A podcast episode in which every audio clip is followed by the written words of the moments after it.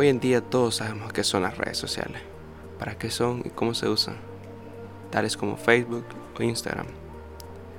Sean bienvenidos a Proyecto 39.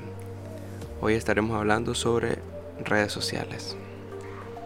Todos conocemos los múltiples beneficios que nos trae las redes sociales, tales como la comunicación, la información y la más importante, considero yo, la libre expresión. Pero en nuestro uso diario de, estas redes, sea Facebook o Instagram, realmente nos ponemos a pensar cuánto tiempo le dedicamos al día y si realmente es de provecho. Hay estudios que prueban que el uso excesivo de estas redes está ligado directamente con la depresión. Consume nuestro tiempo no aísla de las personas realmente. Estamos detrás de una pantalla, detrás de un teléfono todo el tiempo, pero nuestra interacción al mundo real es mínima. Ahora, pregúntense, ¿cuánto tiempo realmente le dedicamos al día? Si lo primero que hacemos al levantarnos es revisar Facebook o Instagram, lo hacemos mientras estamos comiendo, lo hacemos en cualquier oportunidad, cualquier tiempo muerto, cualquier tiempo libre que tenemos.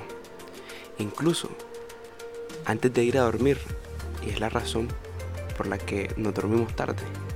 Sé que acaba de escribir al 90% de los jóvenes.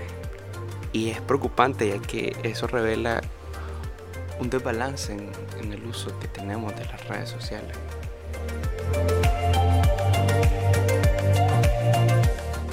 Redes sociales están diseñadas para ser adictivas. El hecho de ver subir el número de likes o comentarios o personas que mandan un mensaje está, como dije anteriormente, directamente relacionado con sentirnos bien. Nos hace sentir bien, uno se siente feliz. Ahí es donde se genera la dopamina y es donde ahí, si se excede el uso, en donde caemos en la adicción. Y en ese momento es donde caen o donde vienen los efectos negativos del uso exagerado de estas redes sociales. CNN lanzó un artículo de este tema, llegando a la conclusión que de todas las redes sociales, Instagram es la peor para tu salud mental. Le sigue Facebook, Twitter y así. De hecho, de hecho este mismo artículo nos indica que la única red social que tiene un impacto positivo a largo plazo, si sos una persona joven, es YouTube. Ahora, ¿por qué es tan dañino, tan malo el uso excesivo de las redes sociales? Bueno, realmente por razones muy sencillas nos vuelve narcisista ya que el 90% de lo que vemos, lo que hacemos en las redes sociales son tus seguidores, tus likes, tus comentarios, vos, vos, vos, vos, solo vos, un narcisista. También vemos que nos hace indiferente a las necesidades de otras personas. Estudios demuestran que cuando estamos expuestos a todos los problemas del mundo sin hacer nada, y no, no cuenta darle like o compartir una cadena. Cada vez nos volvemos más insensibles a las necesidades de otras personas. Y no quiero que me malentiendan.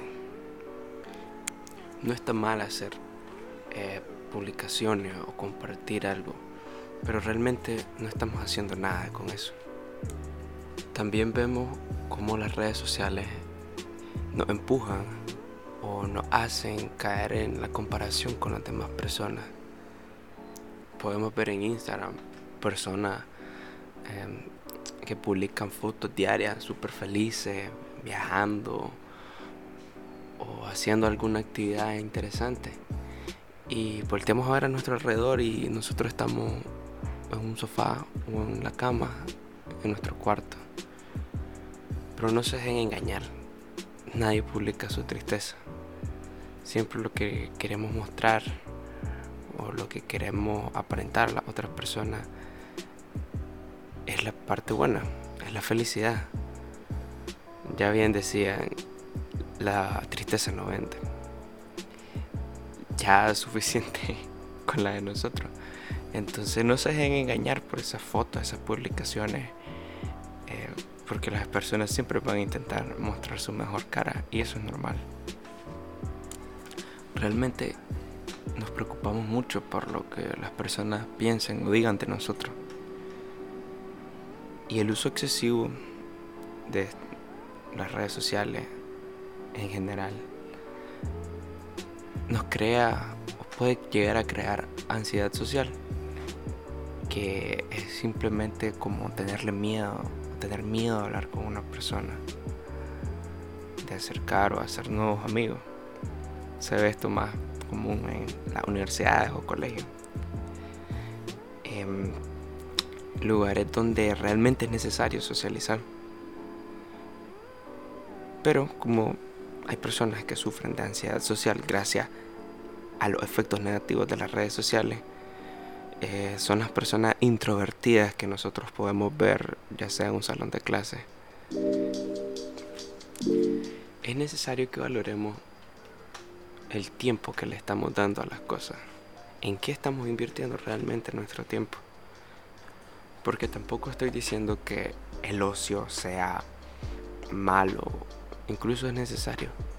Pero como ya sabemos, todo en exceso es malo. Considero que las redes sociales fue lo mejor que nos pudo haber pasado. Pero no permitamos o no hagamos que algo bueno, por su uso indebido o su uso incorrecto, se convierta en algo que nos haga daño. Esto fue Proyecto 39 y nos vemos en la próxima.